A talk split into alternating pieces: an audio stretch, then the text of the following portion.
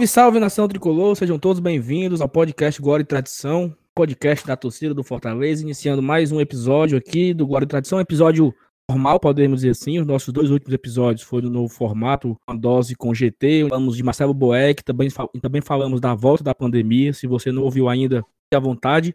Esse é o nosso programa de número 75. Hoje é um programa que nós falaremos sobre um assunto que meio que tá quente no Twitter, um assunto atual, é, mas não só por isso, é um assunto que, que sempre traz curiosidade para muita gente, que é sobre o licenciamento do Fortaleza. O que é o licenciamento, como funciona o licenciamento, como funciona a marca do Fortaleza. Esse convidado de hoje a gente queria trazer há muito tempo, desde quando começou o podcast. Não, não tinha tido ainda oportunidade, acabou dando certo para hoje. Hoje o Elenilson não está presente, mas eu estou aqui com a Thaís e com o Felipe. E aí, Thaís, tudo bem? Fala, Saulinho, tudo bem? É, de fato, o nosso convidado, a gente postergou a gravação desse programa até onde deu, mas diante das repercussões que, que tiveram essa semana por conta de uso indevido de marca e etc., a gente falou: essa, essa é a hora. E estou muito feliz que a gente trouxe ele. Falo com o Felipe também. E também cumprimento todo mundo que está ouvindo a gente nesse momento. Perfeito. E aí, Felipe, beleza? Olá pessoal, novamente é uma honra estar aqui com vocês, com o Saulo, com a Thaís, com o nosso convidado, e é isso aí, eu espero que seja um programa muito bom, muito rico de informações, aproveitar que, como o Saulo bem definiu, é um tema quente, uma pauta que está bem relevante no Twitter, né, depois de alguns acontecimentos com o Corinthians de São Paulo, houve muito debate, o pessoal conversou bastante, muita gente ficou com dúvidas acerca desse tema, eu espero realmente que esse, esse programa seja é, rico de informações e que as pessoas possam tirar suas dúvidas e sim curtir mais um episódio desse bacana podcast que é o Glória e Tradição. Enfim, passa adiante. Isso, e aí o nosso convidado de hoje, é, em primeiro eu queria chamar não o, o Renan Menezes, né, o gerente de licenciamento do Fortaleza. Primeiro vamos começar com o Renan Maranguape. E é uma, uma clara modificação de, de, de personagem aí, Renan, meu amigo, seja bem-vindo aqui ao podcast e obrigado pela sua presença aqui. Obrigado, Saulo. É, boa noite. Boa noite, Thaís. Boa noite, Felipe. É, fico honrado com, com a participação. Realmente, é, a gente conversava bastante sobre participar. É, eu, no começo, quando o Saulo foi criar esse, esse programa, eu sempre incentivei, né? Muitas vezes brincando, muitas vezes a gente brinca muito com ele, a gente sabe que ele é, pega corda das brincadeiras da gente, mas é, é um prazer estar falando aqui com vocês, estar falando com a torcida. A gente sabe a repercussão que esse programa tem, o alcance que tem na torcida e vamos conversar aí, esclarecer as coisas para a torcida sobre o que é licenciamento e a nossa história, né, de como a gente chegou no Fortaleza. Perfeito. E aí, antes da gente começar a entrar no assunto, para o Renan se apresentar, Thaís tem um, um recado aí para dar, então, Thaís, e aí, o que, é que você tem para dizer? Então, são recadinhos bem rápidos. O primeiro deles é para você que está ouvindo agora, nesse exato momento, e ainda não nos segue nas redes sociais. Pelo amor de Deus, não, não, não tem cabimento um negócio desse, nosso ouvinte querido. Então segue a gente nas redes sociais, no Instagram e no Twitter, arroba Glória Tradição. A gente também tem canal no YouTube, é só procurar lá Glória Tradição. Também se inscreve no canal. Uma outra coisa que eu ia falar para vocês é que a gente tem um financiamento coletivo, que é o que, enfim, apoia e ajuda o Glória a se aperfeiçoar, se profissionalizar, buscar cada vez pautas melhores e mais difíceis de serem produzidas. Então, se você ainda não conhece, dá uma visitada tanto no Apoia-se ou no PicPay, tem todas as informações lá, planos para todos os bolsos e vocês recebem uma série de benefícios, sorteios, grupos de WhatsApp, participam de gravações conosco. Confere os dois links que estão na descrição desse programa. E por fim, mas não menos importante, eu acho que todo mundo está é, descontando um pouco da ansiedade, da impaciência dessa longa quarentena que a gente tem vivido é, no doce, na comida, e o Glória tomou conhecimento de uma doceria sensacional, conduzida por tricolores, e a gente sabe do quanto a nossa torcida abraça é, os pequenos negócios que são produzidos por, por tricolores. E essa doceria se chama Delícias da Tia Lu. Eles atendem ali pelo Monte Castelo, Jacarecanga, é, aquelas redondezas, frete grátis num raio de um quilômetro e meio. É só você procurá-los no iFood, eles atendem no iFood ou pelo WhatsApp, DDD 85 e o número de WhatsApp é 981 80 2540. Se vocês quiserem acompanhá-los nas redes sociais para ter uma ideia do, do, do, dos produtos que eles vendem, né? Assim, eu não recomendo, porque vai dar vontade de comprar na, no, no mesmo momento, mas é arroba deliciasda.tialu.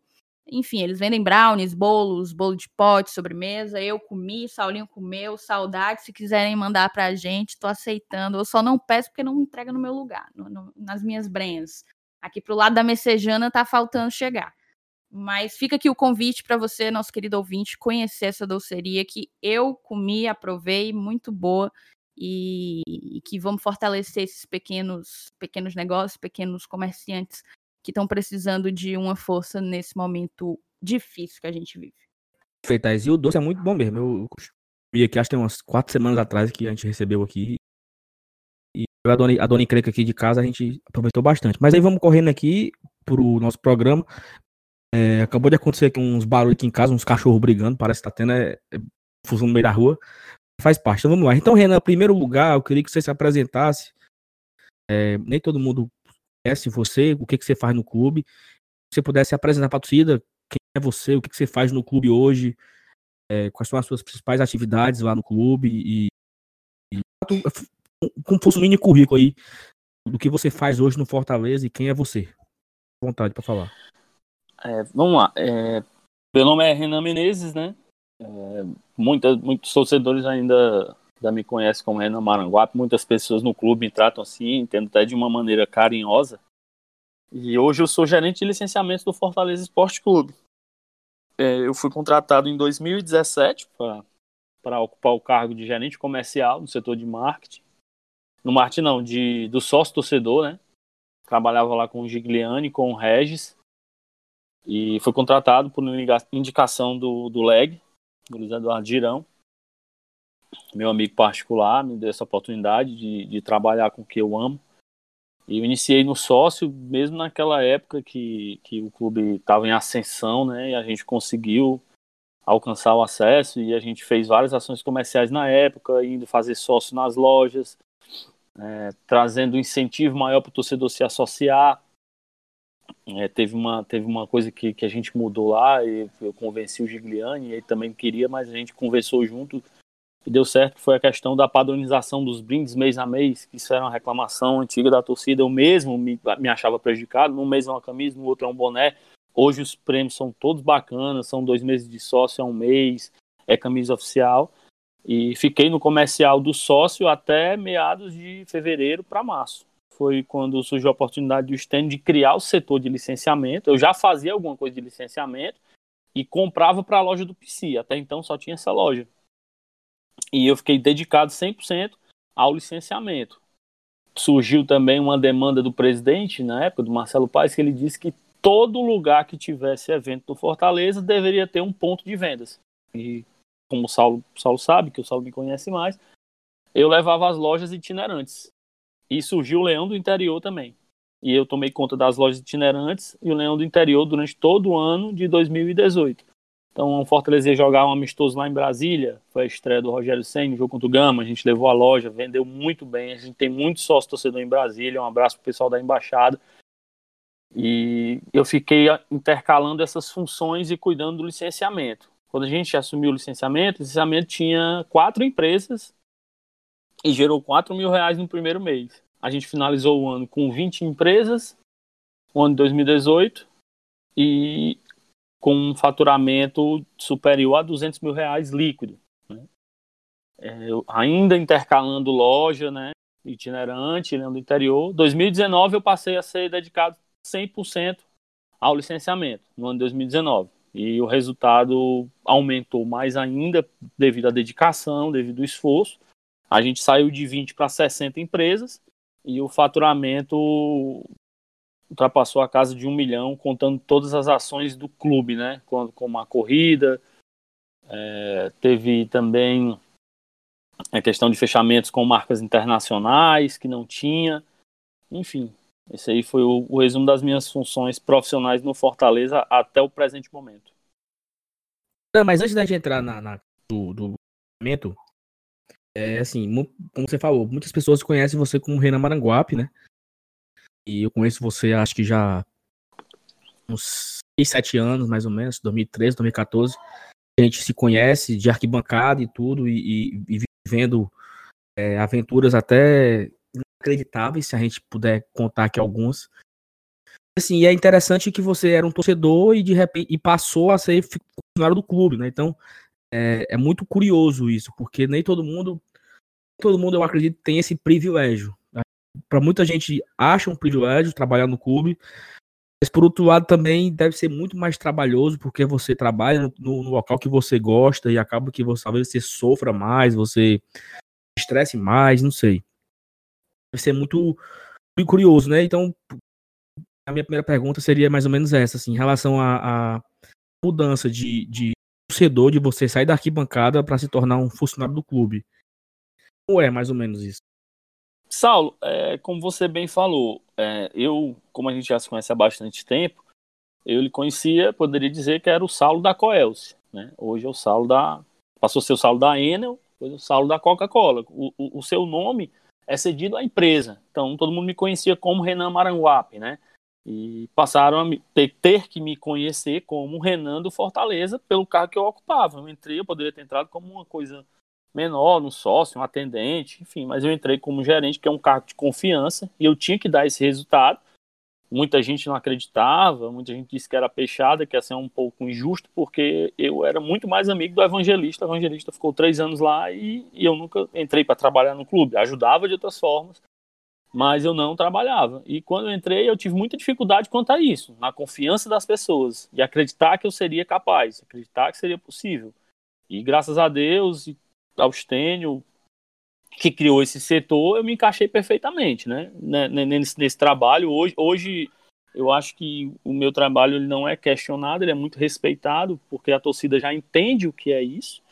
E, assim, na minha opinião, a maior dificuldade mesmo foi o trato nas redes sociais o, o, ali você saber mensurar a emoção de ver alguém falar mal do seu trabalho, de falar mal daquilo ali e, e saber que eu estava do outro lado e também fazia. Ter que, ter que respirar e não ver, né? Dá, é, mais pra, não dá mais pra gente ser mais o que era, o que era antes. A gente... Você deixar, de, um... você deixar de ser pedra para ser vidraça. É difícil. Eita, o que, é que você quer perguntar pro homem? Pergunte a respeito o rapaz tá aqui. Pergunte aí a respeito da vida dele antes de virar gerente. Ah, a gente tá na fase antes de virar gerente. Eu tenho pouquíssimas histórias com. Na verdade, eu tenho apenas uma história com o Renan na, na fase. Na fase, como é que eu posso dizer? De esbórnia dele, né? Assim. Meu Deus. O Renan, para quem não sabe, ele por muito tempo organizou caravanas, né? Do Fortaleza. É, tanto aqui no Nordeste, tu fazia também entre no próprio estado, né, Renan? Sim, sim, sim. E, e aconteceu. De, eu até contei essa história aqui em algum programa que eu não tô lembrada. Eu lembro. Mas 2017. 2017. Foi, foi no programa do ano de 2017. Eu, eu fui para Juiz de Fora e eu comprei ida e volta de uma empresa, se eu não me engano é Útil ou é Unir, nem lembro como é o nome da empresa, é uma empresa carioca. E um amigo meu, Eduardo Sales, ele me convenceu, ele falou assim: "Não, Thaís, vamos voltar esse ônibus lá da empresa de, do Rio de Janeiro, ele só ia voltar lá para duas, três da manhã, eu nem lembro direito, eu ia ter que esperar por muito tempo na rodoviária. Aí falou: Não, Thaís, um amigo meu tá tem um ônibus que vai voltar assim que acabar o jogo. É melhor para ti e tal, vamos. Aí eu, tá, fiquei assim, ele falou, ônibus organizado de torcida, eu falei, velho, não acredito que eu vou me meter num negócio desse, fiquei assim, né, não, não sei, mas fui, porque era mais barato, eu consegui estornar a passagem, era mais barato e eu ia chegar em, em no Rio de volta mais rápido, né, aí beleza, velho, eis que conheci Renan chegando lá no ônibus, eu acho que só tinha eu e mais outra menina. Eram só duas mulheres e um, e um, e um ônibus inteiro com um macharal danado.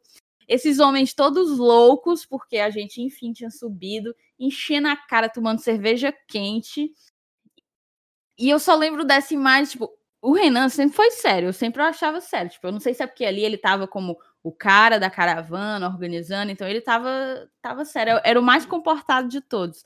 Mas eu sempre tive, tipo, a ideia que eu sempre tive dele é de que era um cara que sempre se doou pelo Fortaleza, seja antes ele se doava fortalecendo o movimento de torcida, né? Ajudando que mais torcedores pudessem, enfim, acompanhar o Fortaleza e etc. Hoje ele consegue contribuir com o clube mais diretamente dentro do, da realidade do Fortaleza. Então, assim, conheço pouco do Renan, mas o contato que eu tenho com ele, e eu já disse isso para ele, reitero agora, amigo, é que você é foda, cara. Você merece o reconhecimento que as pessoas estão tendo. O Fortaleza está numa posição de vanguarda aqui no, no Nordeste em termos de li licenciamento. É essa a percepção que eu tenho.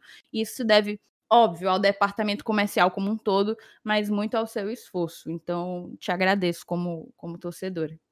Eu tava no, no, no outro lado, né? Na, na, caravana na caravana do Renan, saindo de Mas Belo você Horizonte. não teve a honra de voltar com ele. É, eu não dei tanta sorte, não, assim, sabe? Uma van bem fuleira, que, que foi essas cortadas também, não, sabe? Foi o, o lado ruim aí do trabalho do Renan, da, dessa ida pra Juiz de Fora. Mas assim, é, falou que, que a respeito do, do que o Fortaleza vive hoje, assim, claro que o Fortaleza é feito de muitas mãos, né? E, e, é impossível você colocar. Tem muita gente que coloca que o acesso, ah, se não fosse o Eduardo Girão, tem como a gente saber, né? Tem como a gente saber. Então, assim, o, todo, toda conquista que o Fortaleza tem ela, ela é feita por muitas mãos, do presidente ao, ao, ao, técnico, que hoje é o Rogério, aos jogadores, ao funcionário. E assim, é, o Renan ele, ele, ele sempre esteve presente nos momentos de, de, de, revolução do clube, assim, a gente pode dizer, né? A gente estava em 2013, a gente estava fazendo protesto, avenida, para tentar modificar o estatuto, para o sócio poder votar. Em 2014, a gente estava fazendo campanha para o Jorge Mota ser eleito. Então, assim, a gente sempre esteve junto no, nos movimentos, né, de, de para tentar mudar o clube. Hoje o Renan é funcionário. Assim, eu lembro de uma, de uma coisa uma coisa bem engraçada, assim, uma história, acho que é a história mais louca da minha vida, que eu posso dizer com o Renan, foi o nosso plano de guerra para acordar o time do Brasil de Pelotas, né? Mata-mata 2015. Acabou que não deu certo, né? Nós não subimos naquele mata-mata. Assim, foi uma, uma, uma noite de, de sexta-feira. Mas não foi por falta de esforço de vocês, né, amigo? Foi por falta de esforço, assim, é, acho que se a, se a, pessoa, se a pessoa souber detalhes daquela noite... Renan, a gente pode falar disso? Pode, a gente pode falar bem do que diz a, a mim e a você, isso aí é tranquilo a gente falar. pois, pode, em, off, bem rápido. em off eu vou querer a outra parte, a que não diz respeito a vocês dois. Não, o, que, bem... o, que, diz, o que diz respeito a mim ao Saulo é que é, o que nós participamos, né? Outras pessoas participaram, mas não vem ao caso a gente, a gente citar. Como foi, Renan? Lembra aí, pessoal, porque as, as pessoas não, não lembram. Assim, o, que, o que todo mundo sabe, em 2015, é, naquela sexta-feira, correu um grande encontro de torcedores na porta do hotel do, do Brasil de Pelotas, era o hotel ali no final da, da, da Via Expressa, ali, praticamente em frente à Neide do Camarão que o hotel, eu esqueci o nome do hotel, aquele hotel que tem lá, principal lá. Aí foi um grande encontro de torcedores, né? E carro de som e tudo. Mas aí, Renan, conta aí o que, é que a gente fez. É, assim, lembrando que tudo começou por causa do jogo da ida, né? Que, que o nosso time passou por isso lá. Exatamente, perfeito. E assim, a gente na época, torcedor apaixonado, querendo subir com aquilo, e eu sabia que muita gente ia levar fogos como muita gente levou. Então eu me, me mobilizei, né? Fiz um negócio, aquilo que você viu, Thaís, com, com a viagem, eu vou querer contar depois daqui, mas eu fiz algo parecido com os fogos. Fiz um negócio bem profissional. É, juntou eu, Saulo, mais uns amigos, alugamos um, um uma doblô. Comprei, se eu não me engano, foi 8 mil reais de fogos. De tudo que você imaginar, de, de fogos eu comprei. Colorido, bomba, tudo. Bomba, tudo, fumaça. E quando a gente chegou, eu deixei para chegar já um pouco tarde, assim, porque eu sabia que quando a gente chegasse ia ser um movimento muito grande pela, pela quantidade de, de coisa que a gente estava levando. Eu sabia que ia haver dispersão. E quando a gente chegou, tava o pessoal soltando fogos lá na Neide. E eu já parei o carro lá quase em frente ao hotel, desceu mais um amigo meu com uma bateria de fogos e soltou para cima lá no meio, três minutos de fogos. Porque depois que você bota a bateria no chão, acendeu, não tem mais o que fazer não, pode sair de pé. E entra no carro e sair e dava uma volta. Tome fogos, e tome fogos do pessoal, e de repente eu vinha de novo, toma outra bateria. Aí ficava passando para um lado para o outro, para lado para o outro. Teve uma hora que o pessoal se tocou que tinha gente passando para um lado e para o outro de carro. Qual era a minha passagem para um lado e para o outro? Para eu não ficar andando com, com com aquela toda quantidade de fogos, pro pessoal, tipo, sei lá, se me parassem e eu fosse detido, alguma coisa, corria o risco, óbvio, né? É, eu não estar com toda a mercadoria, eu não estar com, com os fogos todos ali. Então tava numa, num centro de apoio lá perto, e eu ia lá, pegava, botava e vinha. Ia lá, pegava, botava e vinha. E quando, quando a polícia se tocou, eu só tive que dar mais uma volta. Eu arrudei pela Praia do Futuro, peguei duas baterias, voltei, a gente soltou uma na. Isso, eu acho que o Saulo já tinha ido pra casa, foi já bem cedinho. Soltamos uma no trilho e o rapaz foi, um foi pela praia e soltou do lado do hotel. Isso já era 5 horas da manhã. E daí a gente. Eu, fui para casa, deixei o pessoal em casa. O restante do, dos fogos eu dei para eles. A gente, a gente, não conseguiu soltar tudo, acho que a gente soltou 70% dos fogos. Eu disse: guarda um pouquinho aí para se a gente subir, né? a gente soltar isso amanhã. Mas foi assim: foi um negócio de, de, de torcedor que todo mundo já deve ter feito e outros vão fazer mas na época, o Saulo a gente achava que a gente tava. Jurava que um jogador do Caxias ia dormir. Na hora lá vem o, o, atacante com a bola, o zagueiro do Brasil vai cochilar e ele vai passar. Enfim, mas foi bem bacana. O movimento, a torcida, o engajamento foi bem legal. É, porque assim, são, são, são histórias assim como essa que a gente. que também vale a pena você torcer, né? Claro que o time não subiu, mas já tem cinco anos isso, fazer cinco anos agora no, final do ano. E eu lembro como se tivesse sido ontem, assim, de tão, tão divertido que foi, de tão, foi uma noite, assim, uma, uma madrugada de aventura, de, de, diversão, foi, foi muito legal, foi muito legal mesmo. Então, assim, pra quem não conhece o Renan, o Renan é um torcedor como todos nós somos e, e apaixonado pelo Fortaleza, que faz loucuras, que organiza caravana, que viaja pro interior, que viaja para outro estado, acompanha o Fortaleza e aí ele tem o privilégio hoje de trabalhar no clube um departamento sério, né? E aí já, já, já muda o, o, tom da conversa, porque não é, não é brincadeira o que ele faz hoje. Ele falou, ele começou no sócio torcedor e tudo, eu lembro ali, do final do 2017, ele já estava trabalhando lá no clube, na época do acesso, e, em 2018, então ele começou no sócio e, e acompanhou toda essa evolução que o sócio torcedor, é, do, do sócio torcedor passou do Fortaleza, porque nós subimos rapidamente, nós é, ultrapassamos a casa dos 15 mil sócios e, e não parou de subir e tudo. Hoje o Renan está no licenciamento. O licenciamento é um departamento tão importante hoje no clube, é, tanto em, em, questão financeira, que traz recurso para o clube financeiramente, como também controla é, ações ilícitas, né? Então, assim, a gente vai falar tudo disso, de tirar várias dúvidas, dúvidas que a gente está pensando no off, sobre algumas dúvidas.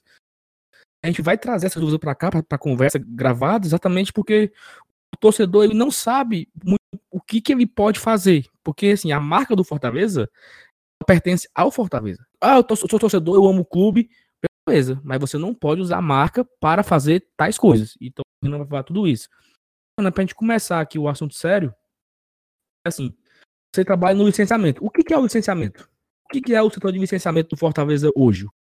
O licenciamento hoje nada mais é que uma oportunidade que as empresas têm de expandir os seus números, né? expandir as suas vendas e agregando valor, porque a marca ela tem um peso. Falando também do, do que pode trazer né, para as empresas, o licenciamento é uma concessão de marca. O Fortaleza ele, ele cede o uso da sua marca para uma empresa determinada fazer um uso de serviço ou de produção de um determinado produto. É, vamos imaginar, assim, para ficar bem claro para o torcedor, uma maneira simples. Você vê ali uma camisa do Mickey. Aquilo ali é da Disney. Ele tem que ter uma autorização da Disney para usar. Todo mundo usa, Renan. É todo mundo licenciado? Obviamente que não. Mas a, a gente está falando da parte correta de como tem que ser feito. É, a gente fala da marca. Hoje o Fortaleza é detentor de, de, de duas marcas principais, que é o Fortaleza e a Leão 1918. É uma propriedade intelectual do clube. O Fortaleza, ele ganha dinheiro com isso e ele fiscaliza a sua marca. É, lá no meu trabalho eu faço visita a, a, a, pessoas que vendem camisa pirata, eu entro em contato com pessoas que vendem pela internet, recebo muita denúncia de torcedor e a gente vai buscando e vai trazendo as empresas. E, e assim, a gente começou com o batido, né? O básico, boné, camisa, bermuda já foi assim, uma, um alvoroço. Ah, tem bermuda. Camisa social, eu lembro na época que a gente fez, que foi assim, ah, agora vai dar certo, camisa social acordou todo mundo. E hoje eu vejo que é uma coisa batida, né? Assim, perante o mercado que a gente criou. Então, assim, hoje a gente está presente nos supermercados, a gente está presente no varejo, está presente em loja de conveniência, a gente tem produto de primeira utilidade com a pandemia, que é o álcool gel, a gente tem desodorante, a gente tem vinho, a gente tem fechamento de grandes marcas nacionais, como a Panini, é, a gente tem contato com, com, com, todos os clubes, intercâmbio, troca de informações, e é muito bacana. Hoje, hoje o Fortaleza, é, sem falsa modéstia, a gente é referência nesse segmento de licenciamento. Porque a gente se dedicou e fez próprio, como tudo no clube que deu certo até hoje, de 2015 para cá, foi quando virou próprio. Foi o sócio que passou a ser gerido pelo clube, foi a loja que passou a ser gerida pelo clube, foi a marca que passou a ser gerida pelo clube. O licenciamento hoje, ele, era, ele é gerido pelo próprio clube, mas era gerido por uma empresa. Meu amigo pessoal, Bruno Corich, a License, a gente usa ele hoje como plataforma de controle, de aprovação de produtos mas assim, era feito por ele, a gente trouxe, a gente deu um crescimento muito grande. Não é por outra coisa, porque a gente está aqui, a gente entende a realidade do mercado daqui. E a gente foi criando esse respeito através desse intercâmbio. Eu vou em Santa Catarina, quando tem jogo lá, é, faço reuniões com o Bruno, converso com ele diariamente, me dou muito bem com o rapaz do Cruzeiro, com o Arthur, é, conheço o pessoal do Santos, do São Paulo, do Corinthians, o Regis, gente finíssima. Então a gente vai trocando essas, essas informações e, e cada dia mais a gente vai palpeando e entendendo o que é que o Fortaleza precisa e aonde ele quer chegar. Quando, quando a gente começou, a gente brincava que a gente queria pagar o salário de jogador tal, com o, o valor do royalty do mês, né? E, e, hoje a gente faz isso brincando, assim, né? Com, com, com os contratos que a gente tem. O Stênio, que tem uma meta muito ousada de quando começou, que é ter o mesmo faturamento do sócio. E é possível. E é possível. E se o trabalho for, for mantido, se o trabalho for levado a sério da maneira que é hoje, eu tenho certeza que a gente vai conseguir. Mas assim, uma, uma, uma dúvida muito grande é assim. Tu, tu falou do. Agora falou de um sistema, falou de um, pessoas que, que ajudaram e tal. Mas assim, como é que funciona na prática? É, vamos supor, pensar aqui num exemplo, o desodorante, pronto. Assim, a, a empresa de desodorante é, ela colocou a marca do Fortaleza e o Fortaleza fechou um contrato com ela de uma porcentagem de royalties em cada venda. A primeira pergunta é: o valor que a quem paga o royalty é a empresa, não é o supermercado que comprou, é o fabricante. Esse royalty que paga é em cima do valor que ele repassa para o supermercado. A fábrica vende para o supermercado o desodorante por 5 reais. Não sei, vou chutar aqui o Fortaleza ganha uma porcentagem em cima desses cinco reais. Mas como é que o clube con consegue controlar isso? É porque tem quantos milhares de desodorantes são que saem da fábrica por mês para o supermercado? Como é que o clube consegue controlar esse, esses royalties? Não só desodorante, né? Mas todos os produtos que são licenciados do clube. O clube consegue ter esse controle tão fiel na, nas mãos, né? Eu vou te explicar aqui, Saulo, do, do, começo do processo, do que aconteceu com a empresa de desodorante, e isso se expande para todos os outros licenciados. A empresa chegou até a gente através de um conhecido meu, trabalhei para ele na JG Distribuidora, sou José do Egito, que a, a empresa que ele, tava, que ele trabalhava, que ele vendia algumas coisas, ela vendia desodorante do Corinthians São Paulo, Corinthians São Paulo, os quatro grandes do, do, de São Paulo, Corinthians São Paulo, Santos Palmeiras. Vendia desodorante dessa turma e de 2017 para cá, o futebol cearense deu uma ascensão muito grande. E não é à toa. As empresas vão aumentando, o torcedor vai vindo e vai querendo comprar. Ele vendendo no interior e começaram a pedir. Começaram a perguntar se tinha. Ele convenceu a empresa, fechou tanto com a gente quanto com o Ceará e fechamos o negociamos, fechamos o contrato. O percentual do desodorante ele é um pouco menor. O nosso royalty de praxe é 10 e 12, mas o desodorante é menor pelo volume que agrega. Eles nos pagam uma garantia mínima, tem um contrato de dois anos. Contrato assinado, a gente cadastra eles num, num, num software que é da License Solutions. Essa empresa ela explora tanto a questão de contratos, aprovação de contratos, recebimento de pagamento de clube, mas a gente usa apenas a parte de controle e recebe algumas propostas dele que se a gente entender interessante a gente fica com elas, se não a gente descarta. A gente lança o contrato no sistema e ele vai fazer uma arte do desodorante. E ele posta no sistema a arte. Aí eu olho a arte, está tudo ok, aprovo. Quando ele posta lá, ele tem que colocar o I, é NCM, tem que colocar o código de barra, tem que colocar o preço, tem que colocar tudo. Tudo do produto. E ele vai vender do dia 1 ao dia 30. Do dia 1 ao dia 30, ele vai vendendo. Quando chegar no dia 30, ele tem até o dia 10 para me mandar essas prestações de conta, essas notas. Ele importa as notas para o sistema. Se ele vendeu com uma nota, a nota pode ter desodorante, pode ter, pode ter é, spray para pneu de carro, pode ter aerosol de massagem, mas o sistema só vai reconhecer o produto do Fortaleza. Reconhecer o produto do Fortaleza, ele gera o royalty para mim. E além disso, tem, a, tem também a, a, questão dos selos holográficos, que é muito importante. É um, é um, é, o, o, torcedor em si, ele vê muito, ele cobra muito isso, e o, o selo é bem simples. A empresa pede 2 mil selos, e ela vai vendendo, importando as notas. No final do mês, se ela vender mil produtos, o sistema vai acusar que ela tem mil selos. Se ele fizer um pedido de 3 mil selos, eu vou dizer para ele, cara, tu me pediu 2 mil e tu tem mil em casa, tu tá precisando de 3 mil, por quê? Aí ele vai vender. Ficou negativo o selo, que ele continua contando. Quer dizer que ele vendeu a mais sem selo tem lá acusando que está devendo 500 selos. Então ele vendeu 500 produtos sem o selo. Aí a gente vai fazendo esse controle através de sistema, notas fiscais e selos. E agora vindo mais para uma questão atual, eu queria primeiro que tu explicasse para a gente o que que seria um uso indevido da marca e porque a, a galera pode confundir, né? Quando a gente estava conversando em off, o, o Felipe deu uns exemplos e tal. Daí eu queria saber o que, que é efetivamente o uso indevido da marca, por exemplo, o que é que pode, o que é que não pode, e como que o clube atua hoje em dia nessa questão diante de um, de uma, um episódio de uso indevido da marca. Um exemplo clássico que aconteceu, o produto está tá à venda no, no Instagram. O torcedor vê e me pergunta ou pergunta para alguém, chega até mim, esse produto aqui é licenciado? Aí eu digo que não, né? não é licenciado. O cara tá vendendo lá, não tem contato, não sei quem é. E eu peço o contato. Daí eu explico, me passa o contato, eu vou conversar com ele, vou trazer ele para ser licenciado. Eu vou conversar com o cara. O cara fez lá uma tábua de churrasco. Fez a tábua de churrasco do Fortaleza, eu explico. Cara, é, tu não pode. Muitas vezes eles não sabem, fazem sem conhecimento. Eu explico, cara, não pode fazer esse produto, tu precisa de uma autorização do clube, tu pode se prejudicar. É, agora eu tenho aqui como fazer tu vender mais. Se tu viesse licenciar comigo, se tu pagar o percentual que o clube tem o direito do uso, tu vai vender bastante. Eu vou te usar, na, eu vou te usar nas redes sociais do clube, eu vou fazer ação com o jogador. A gente vai, vai dar uma tábua dessa pro presidente, ele vai usar no churrasco, o amigo vai ver, vai comprar. Eu posso ir com você em alguma loja visitar, eu posso indicar um distribuidor. A gente dá todo o apoio para a venda. Quando ele não quer, não, não quero, beleza. Eu vou, aciono o jurídico, o jurídico entra com um processo contra ele. Quando ele aceita, o que é que eu faço? Eu disse, olha, vamos fazer o contrato. Apaga a postagem, para de vender enquanto o contrato está tá em confecção, enquanto o contrato está tá sendo produzido né, pelo jurídico. Quando for autorizado, você pode vender. Aí, quando ele for autorizado, ele vai fazer todo aquele processo que eu expliquei agora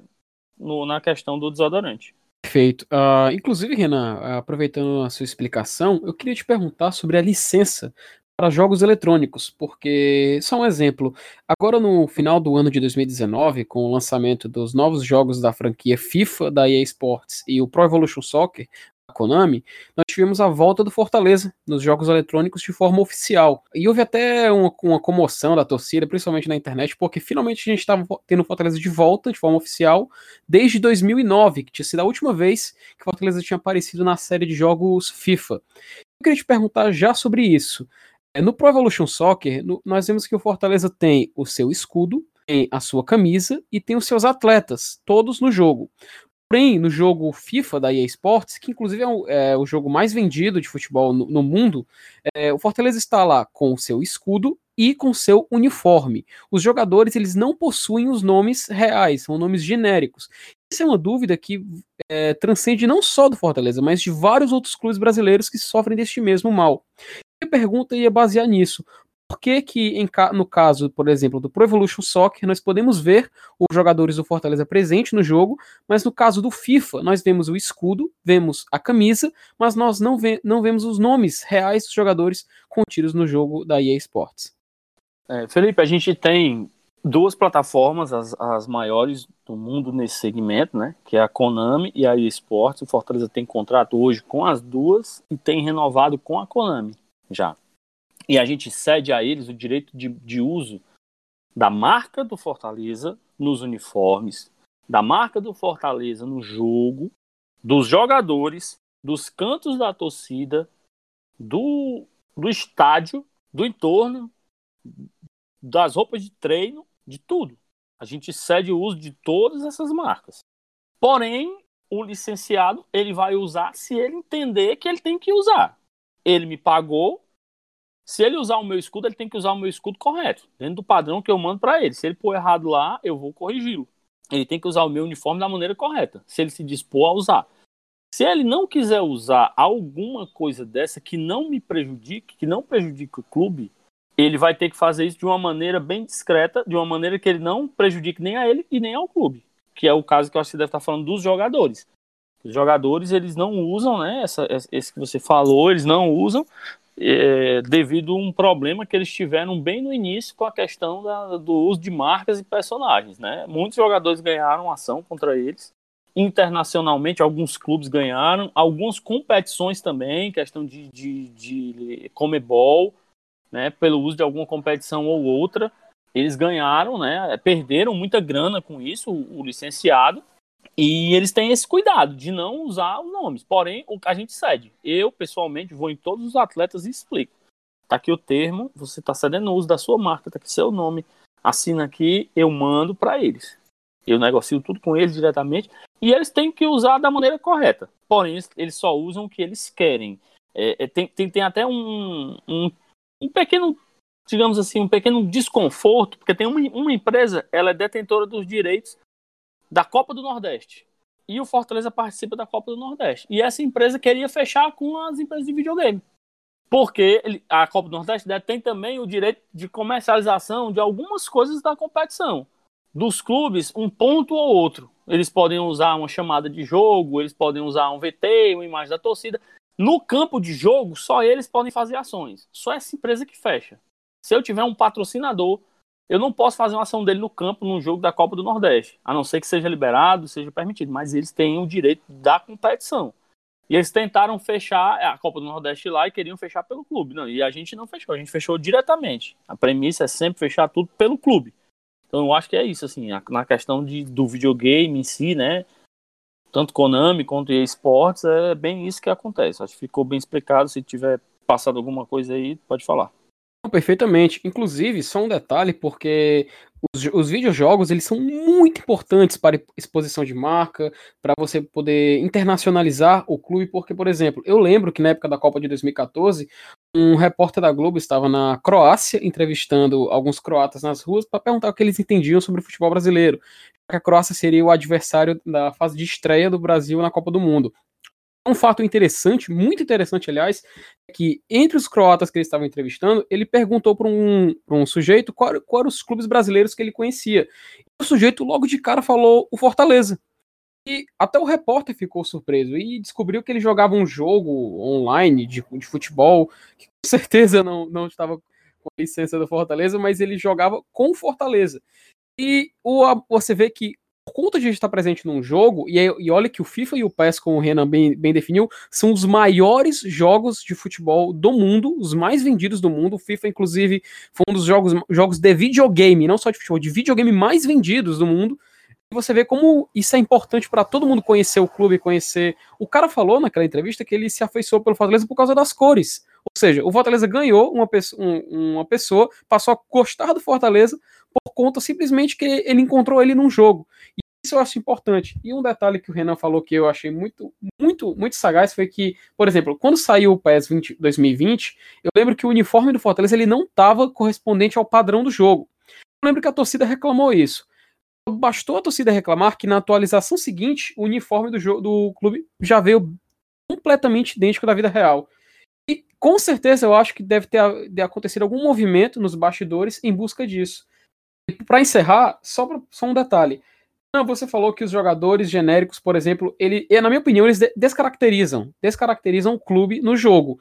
No caso, quem tem que trabalhar para melhorar isso? É a própria EA Sports? É eles que têm que ir atrás de consertar esse erro? Ou você acha que é algo que tem que vir dos clubes perante os jogadores? Na realidade, Felipe, assim, o, o que acontece é você não pode pode dizer que, que é um erro é um erro de estratégia, não fica tão bacana, né? Mas é uma política do jogo. Eles não querem usar, tiveram muitos problemas. Eu confesso que eu não, não sei se eles, se eles usam de outros clubes, né? Dos mais famosos. Eu não confesso que eu não sei, mas a política deles é essa, né? Assim, seria interessante que eles procurassem se resguardar igual o concorrente. O concorrente pede assinatura, pede o termo, coloca lá um nomezinho bonitinho, eu, jogador tal, CPF tal, uso ser do meu direito de marca, de voz, de tatuagem, de cabelo, de chuteira, de meião, de tudo, para o jogo em si especifica o jogo, especifica o ano, entendeu? A empresa se resguarda total. Só que eu acho que teve muito problema com essa empresa, né? E eles não quiseram mais usar. É, inclusive, só, só lembrando aqui, o Fortaleza ele tem equipe, né? Hoje, Fortaleza Esporte foi campeão brasileiro, agora recente, e vai disputar a Libertadores em breve. O trabalho do nosso amigo Alex Santiago e do nosso ouvidor Rubens. É, Felipe, eu acho que esse jogo aí que o Cabo jogou com Fortaleza deve ser o Brasfoot, né? provavelmente, provavelmente. Muito sucesso. Porque não tem, né? Não tá no videogame há 10 anos, só pode ser o Brasfoot, que o cara achou lá as cores e gostou. Renan, a gente teve uma polêmica muito grande esses dias no Twitter, né? Precisa, acho que ontem. Ontem, quem não, pra quem está ouvindo aqui, quinta-feira, já é quinta-feira, dia 11 de junho, véspera de Dia dos Namorados. Falando nisso, eu vou, amanhã no Dia dos Namorados, eu vou abrir o, o vinho do Fortaleza, né? O vinho branco, que tá aqui gelando pra fazer o, o agrado amanhã. Renan, ontem teve uma polêmica muito grande a respeito do Corinthians, né? Com o site lá do site de torcida, que é o meu timão, se eu não me engano. Aí o Corinthians resolveu é, processar o, o site. Eu, você sabe mais do que o que aconteceu. Explica pra gente o que aconteceu nessa situação do Corinthians e do, e do, do site. E se isso pode vir a acontecer aqui na nossa realidade. Porque nós aqui, podcast, nós somos um podcast que fala do Fortaleza. Na nossa logomarca, a gente não tem nada é, relacionado a Fortaleza, não tem um escudo, não tem não, não tem, não tem um, um leão, não tem um símbolo. Nós usamos as cores do Fortaleza. Nós usamos um trecho do hino, que é glória e tradição, é um trecho do hino do clube. Nós nos, nos, é, nos de descrevemos como podcast da torcida do Fortaleza. Então, assim, que você pudesse explicar né, para o ouvinte do Corinthians e se, e se, a gente se enquadra nesse problema também. E, e o, que gente, o que, a gente poderia fazer para não processado pelo clube, né, futuramente. Saulo, vocês, sim, realmente vocês não se enquadram nessa situação. Eu vou fugir da, da, da esfera política que existe nesse caso e vou me atentar ao que é direito de uso de marca. Certo? O que chegou para mim, eu, tenho, eu participo de um grupo com vários gerentes de licenciamento, diretores, executivos, enfim, varia o cargo de clube para clube, mas pessoas que lidam com licenciamento no dia a dia. E foram unânimes em dizer que o Corinthians está certo. E a gente vendo no Twitter, a galera que é de, de site, de portal, de podcast, desses canais voltados exclusivamente para a torcida, são, digamos, uma imprensa né, alternativa, atualizada com a moda, que é o que todo mundo escuta hoje, podcast, internet, todo, que todo mundo acessa Twitter, foram todos unânimes em dizer que o Corinthians estava errado. E quem acha isso está achando, por, por nome já diz, um simples achismo e puxando uma brasa para si. Se não vejamos, eu tenho uma marca Fortaleza, eu tenho uma marca Leão 1918 e eu estou falando aqui com o programa Glória e Tradição, certo? Não tem nada associado. As cores não são patenteadas pelo clube. O que patentia é a propriedade intelectual, é algo que você criou. Quem criou isso aqui não foi o Fortaleza. Então tá tudo ok. O que aconteceu foi o cara tá lá com usando uma plataforma de uma marca que o Corinthians é detentora. O Corinthians nunca cobrou, o Corinthians nunca pediu nada a eles. Porém, ele tinha o direito se ele quisesse. E os caras queriam vender o site para outra pessoa. E o Corinthians disse: não, se for vender, eu quero comprar. Isso é não, para você eu não vendo. Quer dizer que o clube tem que entender o torcedor, tem que entender o cara do site, e o cara, o torcedor lá não tem que entender? É, é, é tá fazendo um favor pro Corinthians? Tá fazendo um favor pro Corinthians em qual sentido?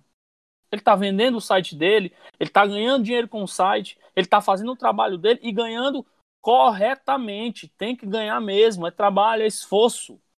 Porém, o site que está lá tem dono o site não, o domínio. O domínio tem dono.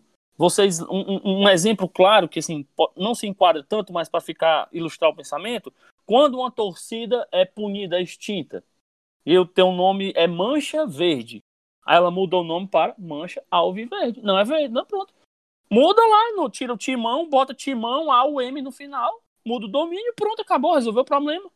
Só que aquela marca é detentora do Corinthians e eles já fizeram uso daquilo durante anos e eles vão ter que prestar conta com o Corinthians porque o Corinthians está cobrando agora. Então, assim, tá totalmente errado. Vocês trabalham de uma maneira que vocês exploram as notícias, o entorno. Agora, a partir do momento que você fizer uma camisa com o nome Glória e Tradição, tricolor, aí você vai passar a fazer uso dessa marca associado ao clube, aí eu posso entender e cobrar de você e dizer que não pode. Mas, não, mas não tem nada não, só tem aqui o Glória Tradição, um microfonezinho. Eu botei aqui um tricolor. Eu disse, tá, tu tá vendendo isso pra quem? Tu quer fazer? Quero. Faça no licenciado. Tá aqui, ó. Tem 10 empresas licenciadas que vendem camisa. Faça lá com ele. Não, mas eu quero fazer na empresa do meu pai. Pois eu vou licenciar a empresa do seu pai. Não, Renan, pois eu quero a confusão. Eu disse, pois vai ter a confusão. Porque a gente tenta de tudo para fazer a forma correta. E na minha visão, o Corinthians está 100% correto nisso.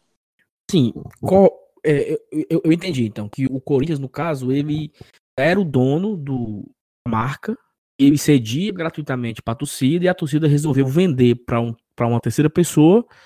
Dessa forma, o clube não acha justo que o cara venda para outra pessoa o domínio que é do próprio clube. Perfeito. Eu, bem, entendendo dessa forma, fica muito claro que, que não, não é a comparação que foi muito usada, que muita gente falou assim, olha, como se o, o Fortaleza estivesse processando o, o Bora Leão. Tem muito a ver por conta que o Bora Leão sempre pertenceu ao Dudu e ao sim, MM. Sim. E seguiram, a, seguiram as regras, tudo bonitinho. Um tempo eles, eles foram fazer uns bonés e umas camisas, eu chamei eles no clube, expliquei que não podia, entenderam?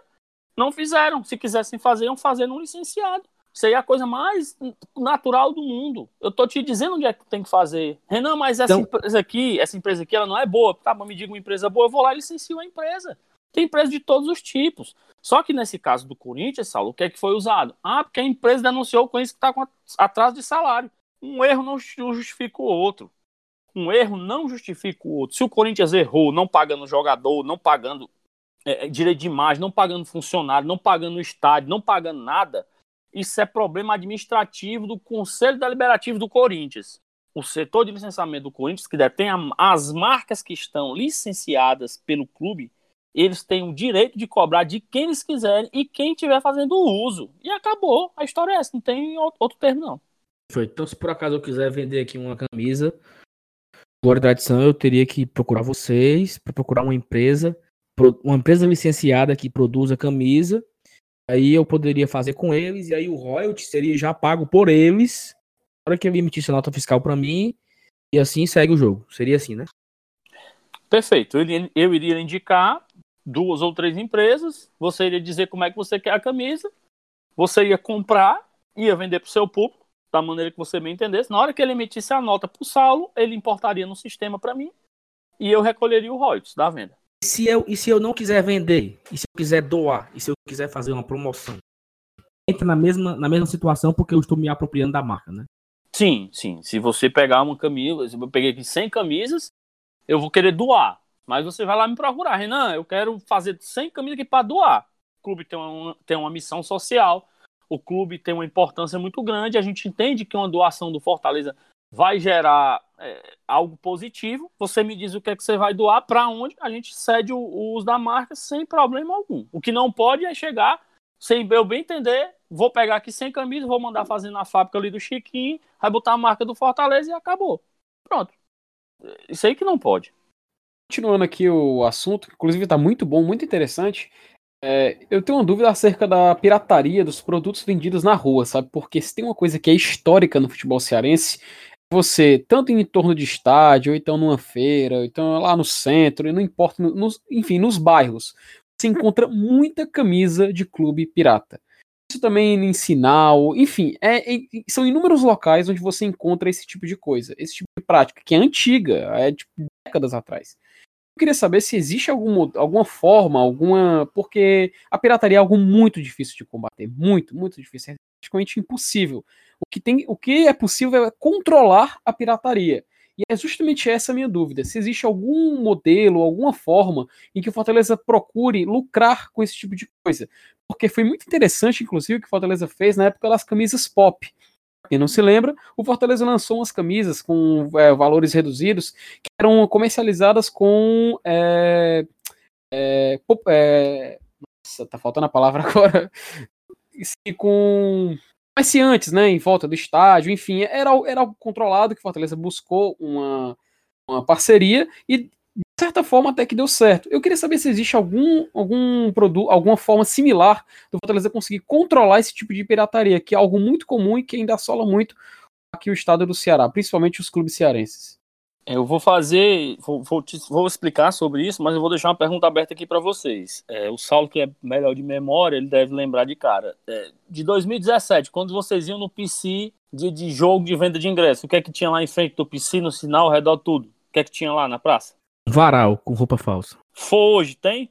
Não sei, Renan. Confesso que eu não faço tempo que eu O não vou. último jogo que eu fui. Tu não foi? Tu foi sim, a gente foi num jogo desse, pô. No último, acho que foi Barbalha. Não tem jogo no PC, não, Thaís. Estou falando de frente ao PC. Ah, no PC não, criatura. Eu, eu ouvi PV, foi mal.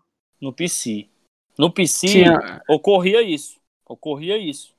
Porque essa, é- essa, Renan, era uma fala que todo mundo dizia, né? Que o Fortaleza quer controlar a pirataria que estão vendendo na porta dele e não faz nada. Pois agora, pois foi feito. Em 2017 mesmo, para 2018, a gente fez duas apreensões. A gente avisou uma vez, avisou duas, avisou três.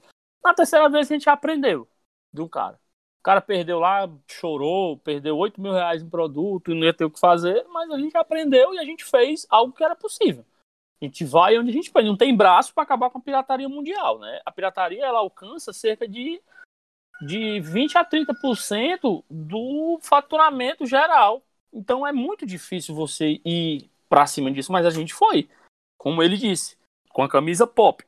Esses mesmos ambulantes que vendiam na, na, na- frente do, do PC, a gente cadastrou. Esses mesmos ambulantes que a Thaís está falando no jogo Fortaleza Barbalhas estão todos cadastrados no clube. Eles não estão vendendo camisa pop porque não tem hoje. Mas vai chegar um dia que o clube vai ter camisa pop, um estoque suficiente para atingir toda e qualquer seção de produto pirata. Tem um clássico que é ali na descida da perimetral perto do terminal de Siqueira, lá de esquerda. Aquela mulher ali vende camisa pirata há anos e anos. E é todos os lançamentos, ela tá lá. A gente lança a Eternité, ela tá lá. Lançou a Cordel, ela tá lá. Lança a Trips, ela tá lá.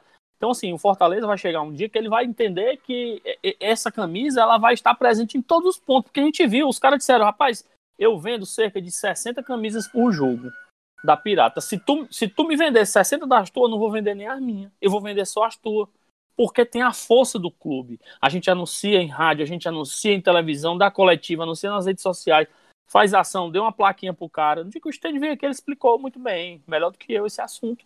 A gente fez isso, eu e o Stênio, arrodeamos o estádio todo Castelão, cadastrando ali, manual, pegando o telefone de todo mundo, fizemos reuniões. E hoje está claro, o ambulante, se tiver a pop, ele vai comprar a pop. Ele vai deixar de vender a pirata e vai comprar a pop, porque ele ganha mais. Ele passa a ter uma responsabilidade maior. Ele está tratando ali com o torcedor como um, um, um, um cara licenciado. A polícia não vai poder chegar lá, a Cefaz não vai poder chegar lá e tomar as camisas dele. Ele vai dizer, opa, meu amigo, tá aqui é com nota, eu comprei, ó. Acabou-se. Ele tá resguardado. Então vai chegar um dia que a gente vai conseguir diminuir bastante isso. Pode ter certeza. Duas, duas e um aqui pra passar pra trás, pra trás fazer as últimas. Primeira, é, que diabo de galo é esse, uma hora dessa? Aí, perto de ti aí. Como é que tu faz pra esse galo cantar a hora dessa, velho? Rapaz, aqui vizinho aqui em casa, a gente se mudou pra cá, tá com mais ou menos uns dois meses, aqui tem umas particularidades, sabe? Tem um galo de noite, tem um pessoal que fuma um negócio de tarde, e de manhã um cabo do pão seis e meia com sino, acordando. Ele- esse- essa galera que fuma um negócio é mais ou menos que hora da tarde, ali pelas quatro horas? É, é antes, é antes. An- é- eu acho que é pra abrir o apetite do almoço. Ah, entendi. Conhece, conhece? Renan, mas agora assim, é, o, que, o que eu vejo hoje, aí eu não sei se falta braço, grana, interesse, né? Sendo bem sincero. Porque eu acredito assim, o Fortaleza lançou a camisa, a tradição 2020, 2019, né? Lançou em abril, maio de 2019. Quando foi mais ou menos ali para novembro, outubro, novembro, ele lançou a Pop. É, e aí, só morreu aí, né? O assunto foi tão debatido, tão legal. O, o Sport TV, o André Rizek abriu a camisa no, no, no, no programa ao vivo, pro Brasil inteiro ver ali que a, era pop e tal, teve uma repercussão. Nem o Fortaleza imaginava que teria toda essa repercussão. Mas parece que o negócio esfriou, né? Já avançamos a Glória Sul-Americana, avançamos a Tríplice, avançamos a, a Jangada Poesia, agora avançamos a Tração 2020. A gente não se fala mais de pop. E aí, assim, é, é uma, é, é uma crítica, eu tô fazendo uma crítica, não, não sei se essa crítica atinge você e, e Estênio barra licenciamento, ou se atinge outros setores do clube, mas se a gente se tem a, a ideia e a ideia for um sucesso, né? A gente não pode, você sabe mais do que eu, sabe os números que eu, eu acredito que as camisas, é, as camisas elas se esgotaram. Eu acho que deveria ser um, um processo do clube rotineiro. Aí eu não sei, ah, lançamos a, a tradição 2 2020 em, em junho, esse ano, foi lançado em junho, acho que junho. Um mês depois a gente lança a pop. Então a gente cria, cria um processo. Depois de quatro meses do lançamento da camisa original, a gente lança a pop. A camisa original, que a, a pop também é original, né? Mas a camisa número um, a camisa mais cara, quatro meses depois a gente lança a pop. E aí, se manter essa, essa rotina, como você falou, a gente consegue é, entrar em todo o mercado, claro que não todo, porque o, o, o, mercado da pirataria ele é muito grande. Você anda no, no, centro da cidade de Fortaleza, você focar apenas um local, se você focar no Beco da Poeira, você encontra 30 a 40 quiosques que tem uma camisa do Fortaleza pendurada falsa lá. Então, se esses 30 a 40 quiosques somente no Beco da Poeira vendesse pop, olha o tamanho do mercado que tem, que, que a, a a Pop proporcionar ao clube, né? Então eu acho assim que o clube poderia olhar para esse, esse produto com um cuidado maior, sabe? Porque é um baita produto, um mercado que ele é totalmente é, reprimido, porque esse, esse, esse público consumidor nunca teve a oportunidade, o cara nunca pôde comprar uma camisa oficial do clube, por isso que ele compra a pirata de 30 reais. Na hora que você dá aí uma opção de comprar uma camisa oficial por 50, é muita gente para comprar. Eu acho que aí, aí, como você falou, falta braço. Mas aí, eu acho que o clube deveria investir em logística, em estrutura, em comprar uma fábrica, entendeu? Porque eu acho que é um negócio tão rentável que, que, que cabe ao, ao, clube não medir esforços para abraçar, porque eu, eu, não consigo nem medir o, o tamanho do, do público de, que vai consumir a camisa pop. Aqui meu, a minha crítica. Eu acredito que você concorda comigo, boa parte do que eu disse. Mas é isso. Concordo com o Saulo, né? Com essa leve cornetada dele. Porém, a gente, a gente para fazer as coisas no Fortaleza, a gente tem que fazer com o pé no chão, com calma e com a certeza que vai dar certo a execução. A gente já sabe que a pop é sucesso. Eu já posso dar um passo à frente. Quem sabe nos próximos meses a gente possa ter novidades, né? Quanto a isso. Beleza, agora só para encerrar, eu vou te fazer uma pergunta para a gente encerrar o assunto licenciamento e depois uma última pergunta resenha, porque não tem como terminar um programa contigo sem falar de você falar mais um pouco de resenha. É, você falou que quando você entrou, o licenciamento Fortaleza ficava a cargo de uma empresa e que vocês tinham, em média, 4 mil de receita de royalty mensal, né? Aí a minha pergunta, hoje, com uns três anos, tem o quê? Dois, três anos de, de departamento de licenciamento? Quantas empresas e quantos produtos são licenciados hoje? Quando o licenciamento começou, Thaís, a gente era eu e o Estênio, né? A gente hierarquicamente a gente era ligado ao Desidério, mas o Desidério estava participando mais de questão de operação de jogo e outras coisas. Quando o Desidério veio para frente, né, da, do setor, aí a gente teve uma pessoa que tinha a tomada de decisão, tinha o acesso ao pais mais rápido, né? Não que o, o, o Paz ele é muito aberto, né? Eu era amigo do Paz antes dele se tornar presidente, mas ele tem muita atribuição e tem hora que a gente entra para falar com ele na sala, tem um monte de gente e, e a gente não consegue falar com ele. Tem hora que não dá, tem hora que não dá. Por isso que existem várias diretorias, né? E cada um na sua hierarquia. Quando o Desidério passou para entrar, aí, aí começou a andar. Porque o Stênio, como diretor, tinha acesso ao vice e o vice tinha acesso ao presidente. A gente começou a acelerar as coisas. A gente começou com quatro empresas, que era o que a gente herdou, e a gente seguiu. Finalizamos um ano com 20. Em 2018 contrataram outro, o, outro gerente, o Luciano, né? Veio trabalhar com a gente.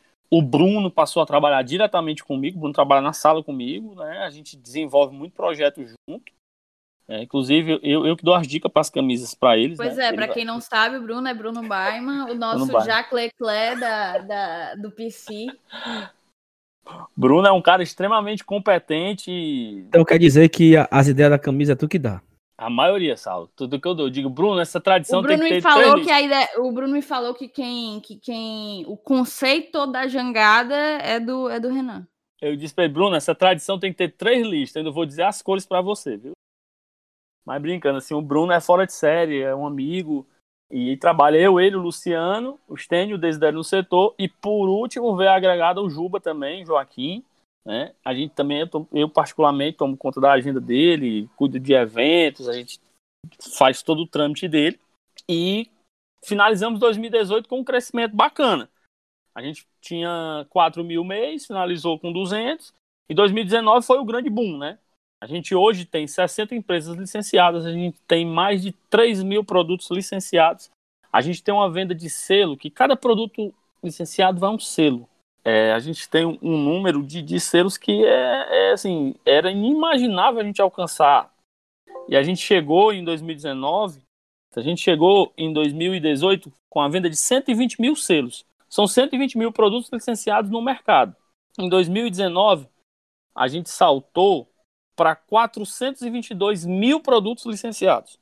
Até a pandemia começar, a gente já tinha fechado em torno de 12 contratos. A gente começou o ano muito bem, mas infelizmente chegou essa pandemia e a gente não conseguiu é, seguir, né? Mas vamos retomar. Quando voltar, não tem por que não aumentar e nem voltar a seguir com o que era.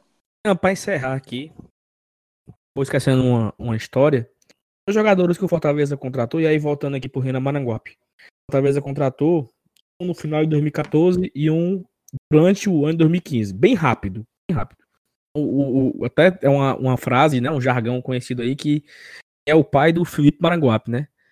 Aí conte aí bem rápido a história que você conseguiu intervir a contratação do Felipe para o Fortaleza em 2015 e também falar um pouco do Everton aí. Mais rápido, que o programa tá longo já. O, o Everton, é, meu amigo particular, quando ele foi contratado, né? Em 2014, ele veio passar as férias e eu falei com ele, cara, tu já ganhou tudo, já foi campeão brasileiro. Tá bom de tu vir ficar em casa, não? E ele falou, portanto, eu venho. Eu disse, não, aí tá muito alto. Não, mas a gente pode negociar. Aí eu falei com o Paz, então, diretor de futebol na época. O Paz falou exatamente dessa forma. Renan, eu sei que você é um cara que vai me ajudar muito. Mas se for para você querer inventar jogador, não fale não. O Everton, na época, na cabeça deles era uma invenção. O cara jogou 33 jogos da Série B, foi campeão, né? E aí a gente falou com o Evangelista, falou com o Enio. Quando o Marcelo Paz viu que o negócio era firme, né? O presidente, então, o diretor, entrou e foi, e a gente conseguiu trazer o Everton, que foi o principal jogador da, da, da grande conquista do nosso estadual. A do Felipe, a contratação dele se deu o meu primo. Naquele jogo, Fortaleza e Maranguape, o Everton fez três gols. Era Fortaleza e Maranguape. Naquele dia a gente soube de diretores do, do Ceará que estavam em Maranguape, né?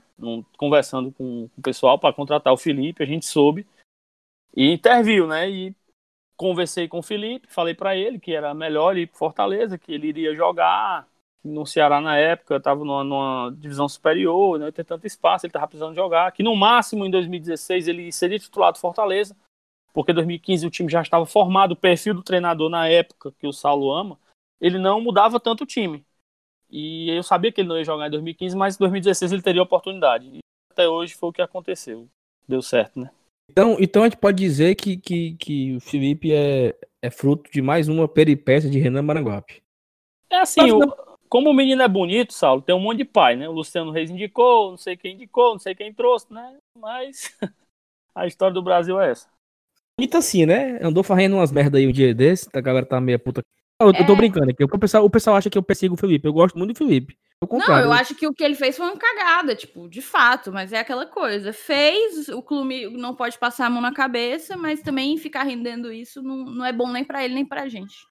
Pronto, é isso. Tinha né? Então, umas conversas pra, pra falar, umas resenhas, uma história do, da, da caravana, dá tempo de falar? Dá, dá sim. É, inclusive, Thaís, eu queria dizer que aquela sua percepção de mim é a real, viu? Eu sou sério mesmo. Né? Aquilo ali é realmente é a verdade. Aquilo ali Seríssimo, você não se enganou, não. Cara, a viagem lá de, de Juiz de Fora foi assim, foi uma loucura, porque eu já era funcionário, eu tinha que aliar as duas coisas, né? Das caravanas que eu fazia para Sobral, para outros estados, eu não trabalhava ainda no Fortaleza e eu tinha que aliar isso ao meu trabalho, não podia deixar cair. Então, eu era o dia todo naquela época sócio bombando, rodando nas lojas e a- procurando a galera. E eu comecei aquela, aquilo ali, ia ser só uma van, porque como é que eu fazia? Eu fiz pro jogo contra o Juventude para eu ir, né? E eu ia com a galera. E o negócio começou a criar proporções maiores. Obviamente que eu tinha um lucro em cima disso, né? O meu, qual era o meu objetivo? Era, era pagar a minha despesa da minha acompanhante e se desse para livrar algum, beleza. Ótimo. E eu fechei a primeira van pelo Rio. Só que a galera começou a enlouquecer para comprar passagem mais barato, porque por, por, por Minas era mais barato, por São Paulo era mais barato e pegava um carro e eu não sei por onde. Como teve para Argentina também. Então, um amigo nosso, o Roger, foi por sei para onde, foi Rosário. Onde foi, Saulo, que ele foi? foi pra Rosário. Foi para pro Chile. Chile pra Rosário. Quase 40 horas viajando. Pois Que é, doido, e assim, eu, eu vendo essa necessidade, eu disse, não, vamos fazer. E foi aumentando. Da van, eu passei para outra van em BH. Aí fechei a van de BH. E começou a aparecer passagem. E eu dizendo, olha, eu não tenho mais, eu não tenho mais o translado, eu só tenho passagem. Aí eu cotando passagem com um amigo meu e vendendo, e vendendo, e vendendo, e vendendo. Quando chegou uma hora, tinha tanta gente querendo passagem, e chegou um cara e disse pra mim, Renan, eu quero, eu quero 20 translados do Rio. 20 não, eram, eram 12 translados do Rio. Eu tava com 16 no Rio. Eu disse, não, beleza, tranquilo. Eu vou pegar um transporte maior. Aí peguei o transporte maior. Depois daí do que eu tava, só tinha um ônibus. E a mulher disse, não, tem sem problema, eu tenho um ônibus à sua disposição. Aí me explicou as regras. Ó, você vai me dar uma lista. Só pode entrar no, no ônibus quem tá com o nome na lista, o RG, CPF, tudo bem bonitinho. Para eu migrar pro ônibus, eu tinha que pegar o lucro todo que eu, que eu fiz de BH, de passagem e de van, que já estava paga. Eu tinha que pegar o lucro todo de passagens aéreas e de van e do então dinheiro que eu tinha para pagar o ônibus para dar a metade do ônibus. E eu tinha que correr atrás do restante das passagens do ônibus. Tinha que vender 10 passagens para eu passar até algum lucro. Aí o que foi que eu fiz? Eu fechei. Quando eu cheguei lá, o cara desistiu. Aí eu disse pra mulher, eu disse, não, agora eu quero a van. Ela disse, não, não dá mais certo, não. Agora você vai ter que ir com o ônibus. Eu disse, não, tá bom, eu, eu arrumo as passagens, vai ter muita gente chegando. Ela disse, não, só pode entrar quem tá na lista. Aí eu me desesperei. Eu disse, meu Deus, o que é que eu faço? Que, até que horas eu posso pra fechar isso aqui? Era uma hora. Eu tava hospedado, acho que no Leme. Aí eu tive que ir pra Copacabana pra fechar esse negócio. Aí eu desci, aí fiquei pensando, disse, meu Deus, o que é que eu faço? Aí comecei a anunciar, comecei a anunciar, comecei a anunciar, anunciar, anunciar. Aí eu disse, eu não posso voltar atrás. Não tem outra opção, a galera já me pagou. Bora, vamos botar. Cheguei, paguei. Aí eu preenchi todos os nomes. Todos os nomes. Chico, Paulo, Antônio da Silva, Pedro, Paulo, não sei o quê. E preenchi, preenchi total. A galera que vinha chegando, eu ia ter que dizer que esses nomes eram deles, né? Contando eu que apareceria alguém. E eu saí do lado do escritório dessa empresa, lá no Rio de Janeiro, na sexta-feira, antes do jogo, com 60 reais no bolso. E sem hospedagem ainda. Porque eu tinha zerado o meu dinheiro. Aí eu me sentei num bar e comecei a pensar. Comecei a pensar o que, é que eu ia fazer, o que, é que eu ia fazer, porque eu tinha que arrumar uma quantidade de passageiros para sobrar dinheiro para mim. Porque senão, eu, eu, eu tava. Para dizer que eu não tinha nada, eu tinha 300 reais de Uber, porque o cara me pagou num cartão em crédito de Uber.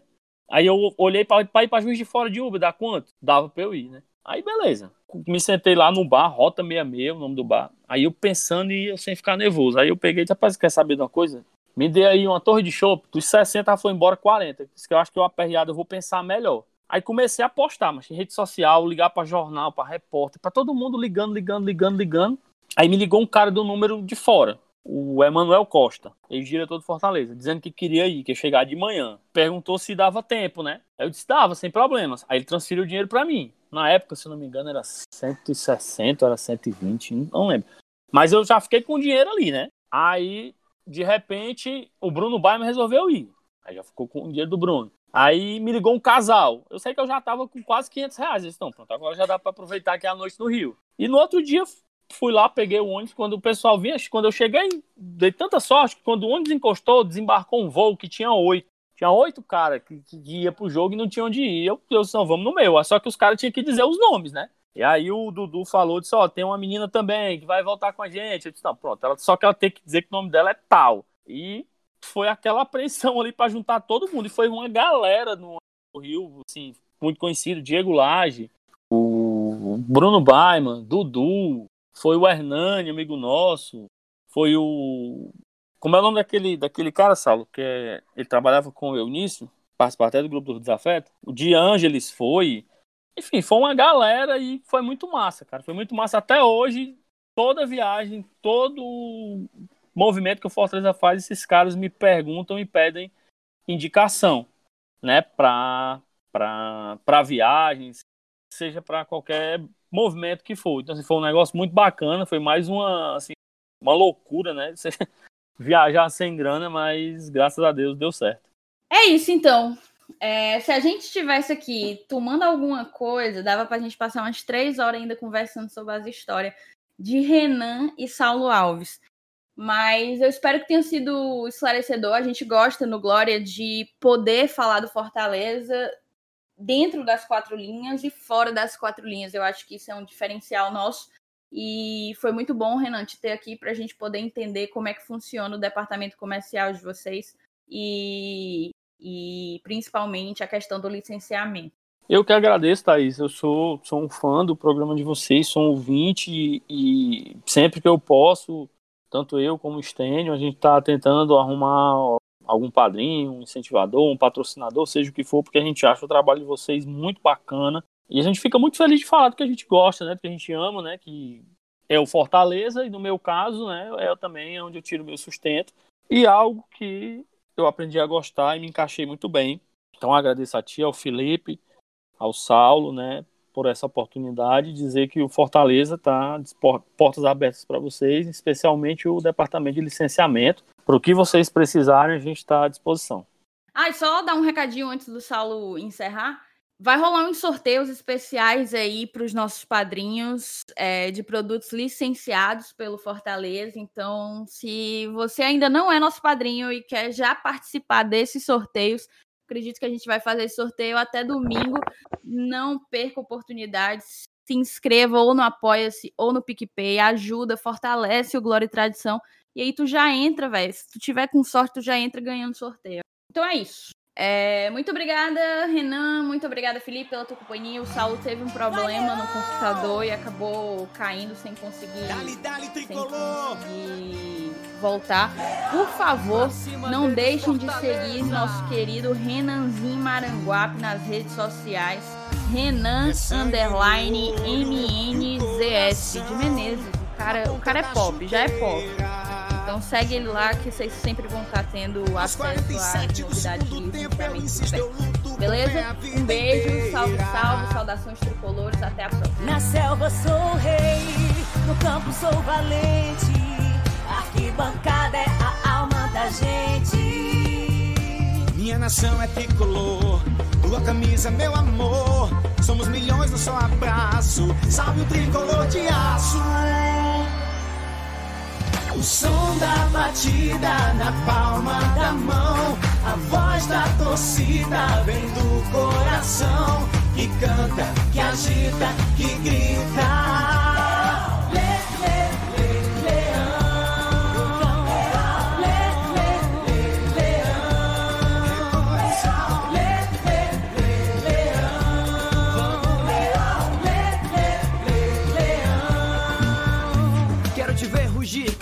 Ganhar dentro e fora do gramado. Eu vou apoiar. Joga com garra, leão. Faz mais um gol, que emoção. É a maior torcida, que beleza. O meu time é o Fortaleza.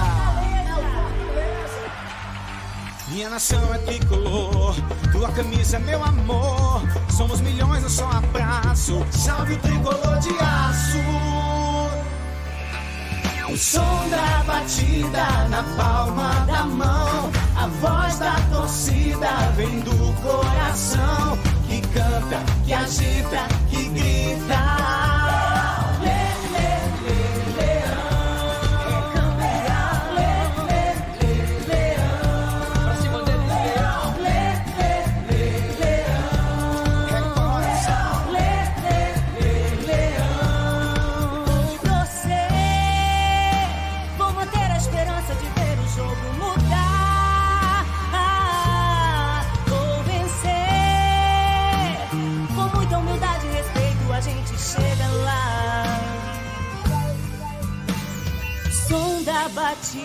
Na palma da mão. A voz da torcida vem do coração que canta, que agita, que grita.